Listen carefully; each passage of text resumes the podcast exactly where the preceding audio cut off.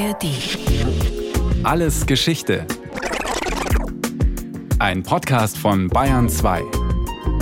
In der ARD Audiothek.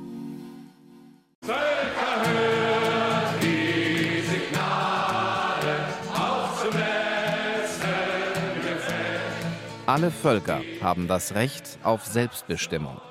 Kraft dieses Rechts bestimmen sie frei ihre politische Gestalt und streben frei nach wirtschaftlicher, sozialer und kultureller Entwicklung. Alle bewaffneten Aktionen und Unterdrückungsmaßnahmen, gleich welcher Art, gegen abhängige Völker sind einzustellen, um ihnen die friedliche und freie Verwirklichung ihres Rechts auf volle Unabhängigkeit zu ermöglichen. Im Namen des Volkes. Zu einem Volk gehört irgendwie jeder, mancher sogar zu mehreren. Aber was genau ist eigentlich dieses Volk, zu dem man gehört? Ein Staatsvolk? Eine Nation? Teil eines Vielvölkerstaates? Oder eine Minderheit, die sich als Volk bezeichnet? Wir sind ein Volk. Das ist schnell gesagt, aber verstehen kann man darunter vieles. Von seinem Ursprung her hat das Wort Volk zwei grundsätzliche Bedeutungen. Zum einen natürlich das einfache Volk, also die Bevölkerung eines Landes im Unterschied zu den Herrschenden. Übrigens abgeleitet von dem Wort Kriegsschar oder Gefolgschaft. Was die Demonstranten 1989 in Ostdeutschland auf der Straße skandierten, war auch zunächst einmal nur so gemeint. Wir sind das normale Volk. Wir versagen euch Bonzen da oben die Gefolgschaft.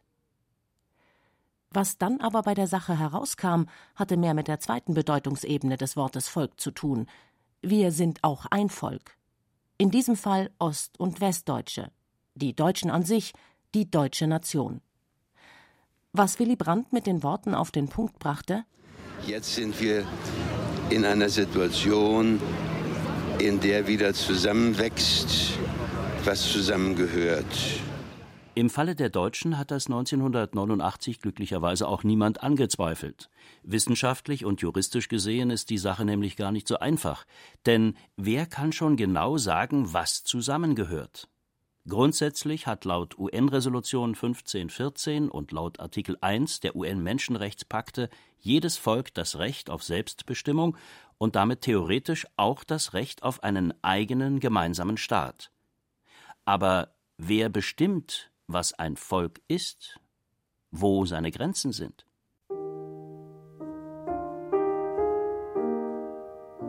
Philosophen des 18. und 19. Jahrhunderts wie Herder, Schelling und Fichte sprachen da noch vom Volksgeist, ein quasi naturrechtliches Prinzip, das wie eine göttliche Wolke über jedem Volke schwebt. Eine bis heute prägende Vorstellung, wonach die Menschheit von Grund auf auf natürliche Weise in Völker eingeteilt ist. Völker, die jeweils durch eine Art gemeinsame Seele verbunden sind.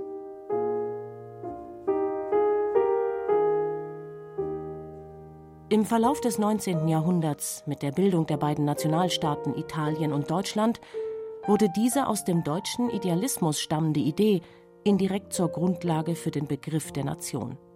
Also der Idee, dass Volk und Staat möglichst deckungsgleich sein sollten. Gefährlich wurde es aber, als die deutschen Nationalsozialisten das Prinzip Volksgeist mit ihren kruden Rassentheorien vermischten. Das Volk wurde von der naturgegebenen Seelengemeinschaft zur biologischen, heute würde man sagen genetischen Tatsache. Und der deutsche Volksgeist richtete sich jetzt gegen den Rest der Welt. Mein deutsches Volk, wenn so die Welt gegen uns steht, dann müssen wir umso mehr zu einer Einheit werden. Der deutsche Nationalsozialismus ist bis heute das eindringlichste Beispiel dafür, was herauskommen kann, wenn eine politische Bewegung versucht, ihrem Volk zu seinen vermeintlich natürlichen Grenzen zu verhelfen. Aber waren nicht auch die Kriege in Ex-Jugoslawien letztlich von ähnlichen Ideen inspiriert? Die von Gott geschaffene oder naturgegebene Nation ist ein hartnäckiger Mythos. Dabei beweist die Geschichte immer wieder, Volk und Staat sind praktisch niemals deckungsgleich. Nationen entstehen im Zuge historischer Entwicklungen. Politische Entscheidungen spielen dabei eine Rolle, aber auch Kriege. Und letztlich ist keine Nation der Welt wirklich homogen. Man denke an die Schweiz mit ihren vier Sprachgruppen, an den Melting Pot USA, an das französisch-englischsprachig geteilte Kanada, an Spanien mit Katalanen und Basken. Auch die deutsche Nation hat übrigens vier anerkannte nationale Minderheiten. Die dänische Minderheit in Schleswig-Holstein, die Friesen an der Nordsee, die Sorben in der Lausitz und auch geschätzte 70.000 Sinti und Roma mit deutscher Staatsangehörigkeit. Sind sie Minderheiten oder vielleicht auch Völker im Sinne des Selbstbestimmungsrechts?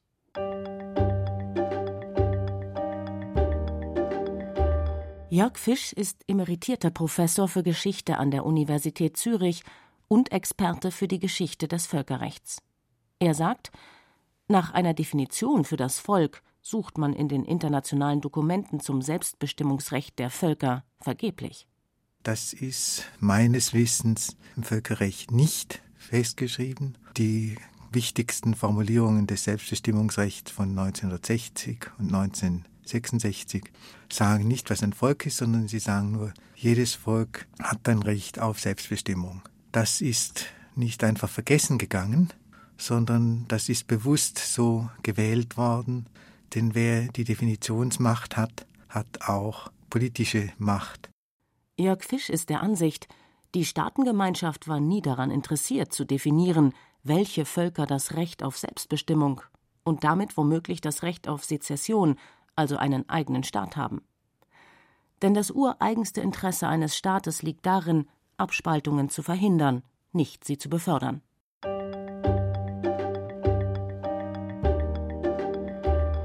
Wenn also ein Völkerrechtler im Sinne des Selbstbestimmungsrechts beschreiben soll, was ein Volk zum Volk macht, dann spricht er von sogenannten subjektiven und objektiven Merkmalen.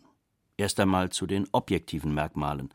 Das wären zum Beispiel eine gemeinsame Sprache, Abstammung, Religion, Kultur oder Geschichte. Nur so steht das eben nicht in den Erklärungen zum Selbstbestimmungsrecht so dass man sich beim Völkerrecht im Zuge der Entkolonisierungsprozesse in der Dritten Welt nur auf eine Voraussetzung einigen konnte, in der das Selbstbestimmungsrecht ganz sicher greift. Ein Volk ist die Bevölkerung, die innerhalb der Grenzen eines von der Kolonialmacht definierten Territoriums wohnt. Wie sie zusammengesetzt ist, wer dazu gehört, spielt alles gar keine Rolle. Also es hat eigentlich mit ähm, ja, dem üblichen Begriff von Selbstbestimmung nichts zu tun, sondern es ist eine Art Folge der Entkolonisierung. Jedes Volk, das unter Kolonialherrschaft steht, hat das Recht auf einen eigenen Staat. Grenzen aus der Kolonialzeit werden damit zum juristischen Faktum. Das erklärt zum Beispiel, weshalb das kleine Osttimor mit nur gut einer Million Einwohner im Jahr 2002 von der Republik Indonesien unabhängig werden konnte, obwohl sich die Bevölkerung dort kaum wesentlich von der Westtimors unterscheidet. Aber Ost- und Westtimor waren in der Kolonialzeit zwischen den Niederlanden und Portugal aufgeteilt. Und die Menschen innerhalb einer früheren Kolonialgrenze gelten völkerrechtlich als eigenes Volk. Deshalb gibt es heute das Staatsvolk der Osttimoresen. Selbstbestimmung wird definiert als Entkolonisierung und plötzlich haben wir Osttimoresen und andere Timoresen. Das wäre im Übrigen ähnlich gewesen, aber ohne koloniale Vergangenheit mit den Ostdeutschen und den Westdeutschen. Da hätte man auch vielfach definieren können, so dass am Schluss ein Volk dabei rausgekommen ist oder keines. Sind wir Deutschen also womöglich unter objektiven Kriterien gar kein gemeinsames Volk? Kein Völkerrechtler hat 1989 diese Frage ernsthaft aufgeworfen. Zu stark war das, was im Zweifelsfalle auch noch zählt, nämlich das entscheidende subjektive Merkmal, der Wunsch, als ein Volk zu gelten. Wir sind das Volk! Wir sind das Volk! Wir sind das Volk! Wir sind das Volk! Ich denke, in der täglichen Politik und auch in der Alltagssprache gehen wir doch deutlich immer auch von subjektiven Kriterien aus. Also Grundlage ist der Satz, zum Volk gehört, wer dazugehören will. Ein Volk wäre demnach, was ein Volk sein will. Nur, was ein Volk sein darf, bestimmen in der Regel andere. Jörg Fisch spricht deshalb in seinem Buch über das Selbstbestimmungsrecht der Völker von der Domestizierung einer Illusion. Das Problem dieses Begriffs ist, dass eben solche einerseits objektiven und subjektiven Kriterien gegeneinander stehen und dann nochmal die Frage ist, innerhalb des subjektiven und des objektiven Feldes, welche Kriterien will man nehmen? Und am Schluss sollte das Volk entscheiden, aber es läuft darauf hinaus meistens, dass der Stärkere entscheidet und der Stärkere ist im Zweifelsfall der Staat.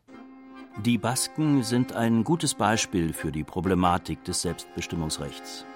Basken leben in einer Region, die zum Teil zu Frankreich und zum Teil zu Spanien gehört. Die baskische Sprache ist nachweislich weder mit Spanisch noch mit Französisch noch mit irgendeiner anderen romanischen Sprache verwandt. Ein großer Teil der Bevölkerung im sogenannten Baskenland beruft sich auf eine eigenständige Geschichte, auf gemeinsames Brauchtum und eine gemeinsame Kultur. Gerade die politischen Vertreter der Basken sprechen daher bewusst von sich als baskischem Volk. Ein Volk, das damit doch eigentlich das Recht auf Selbstbestimmung beanspruchen könnte, wie beispielsweise die Kosovo-Albaner. So einfach ist es aber nicht, erklärt der Völkerrechtsexperte Fisch. Zunächst müsste man vielleicht mal sagen, Kosovo hat Selbstbestimmung oder Eigenstaatlichkeit, sage ich fast lieber, durchsetzen können, die Basken nicht. Wenn Sie das ableiten möchten aus Rechtsverhältnissen, dann wird das schwierig. Ich wüsste da jedenfalls keine klare Antwort drauf, weshalb es die einen haben und die anderen nicht. Wir können nicht sagen, die einen haben Selbstbestimmungsrecht, die anderen nicht. Man könnte vielleicht sagen, die einen haben es verwirklicht und die anderen haben es nicht verwirklicht. Denn was im Völkerrecht zählt, sind die politischen Fakten. Der jugoslawische Staat war fragil und ist in einem Bürgerkrieg zerfallen. Die Basken dagegen leben zwischen zwei stabilen Staaten, die niemals freiwillig etwas von ihrem Territorium hergeben würden. Der Wunsch, ein Volk zu sein, reicht also nicht aus. Die Umgebung muss es auch zulassen, denn Völker sind eben nichts Gottgegebenes oder Statisches. Völker kommen und gehen. Das jugoslawische Volk gibt es nicht mehr. Aber würde es heute ein slowenisches oder kroatisches Volk geben, wenn der damalige deutsche Außenminister Genscher diesen einen Satz nicht gesagt hätte? Die Bundesregierung wird diejenigen Republiken anerkennen, die bis spätestens 23.12.1991 ihre Bereitschaft erklären, die EG-Prinzipien anzunehmen. Die Umsetzung dieser Entscheidung erfolgt am 15. Januar 1992 mit der Aufnahme diplomatischer Beziehungen mit diesen Republiken.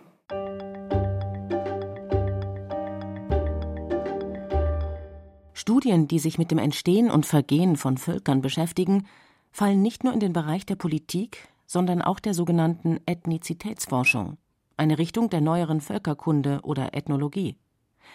Ethnologen wie Arno Pascht von der Universität Köln wollen den Begriff Volk eigentlich am liebsten gar nicht mehr verwenden.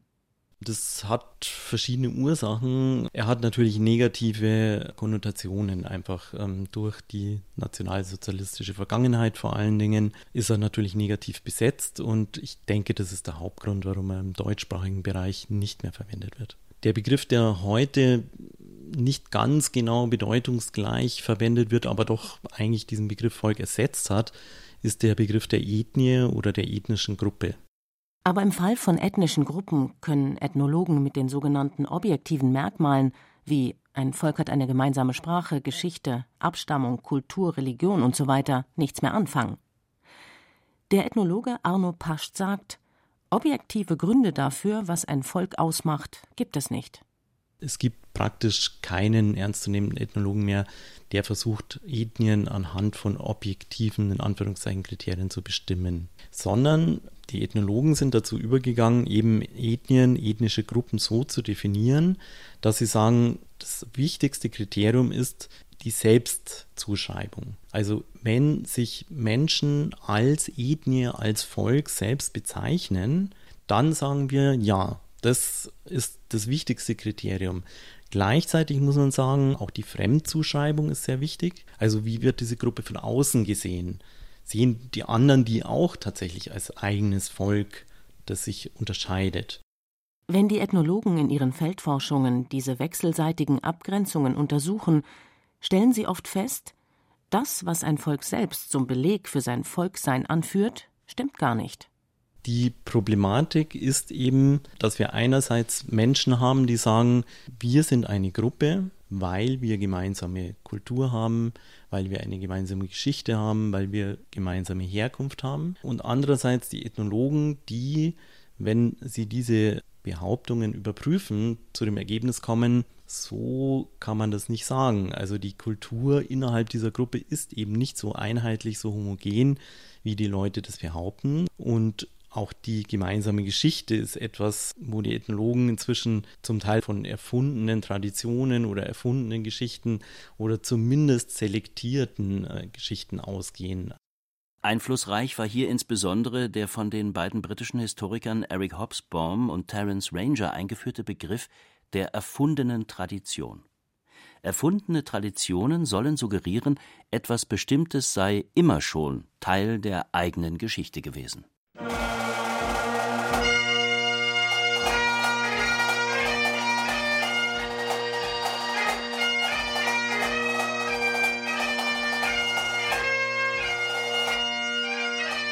Das berühmteste Beispiel dafür der Kilt oder sogenannte Schottenrock.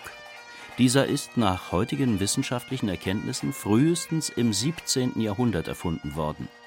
Im Laufe des 19. Jahrhunderts wurde er aber auf angeblich keltische Wurzeln zurückgeführt. Motto: Wir Schotten sind immer schon Schotten gewesen, weil wir schon in der Keltenzeit unsere Schottenröcke getragen haben.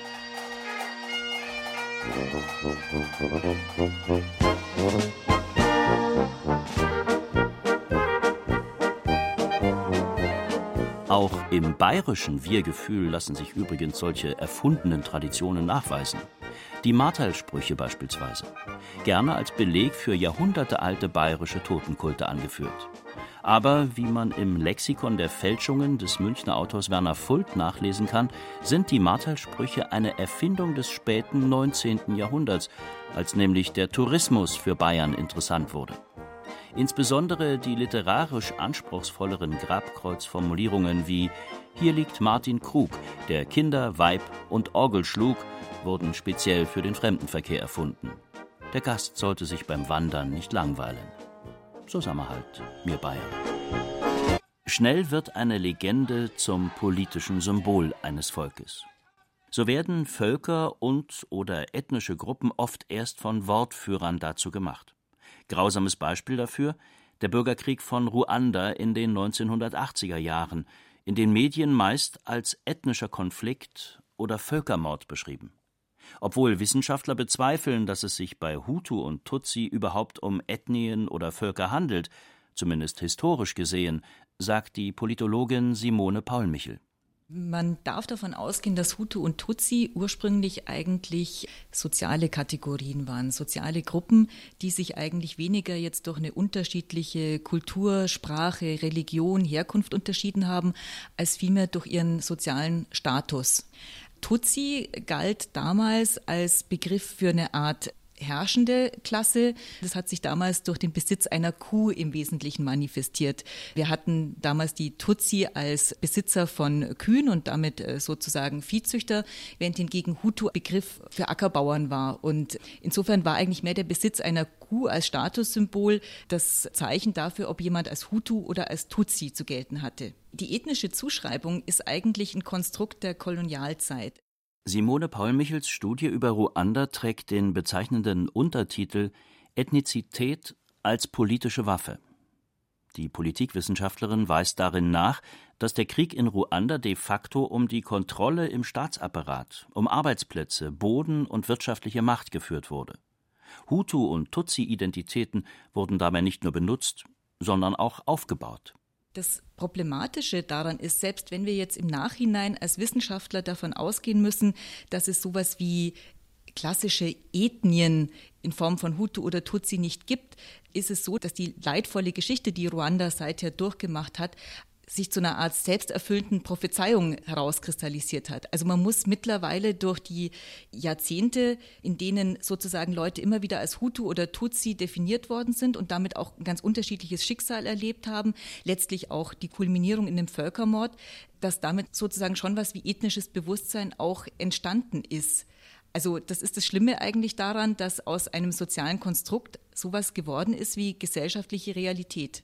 Ein Muster, das sich an vielen sogenannten ethnischen Konflikten nachweisen lässt.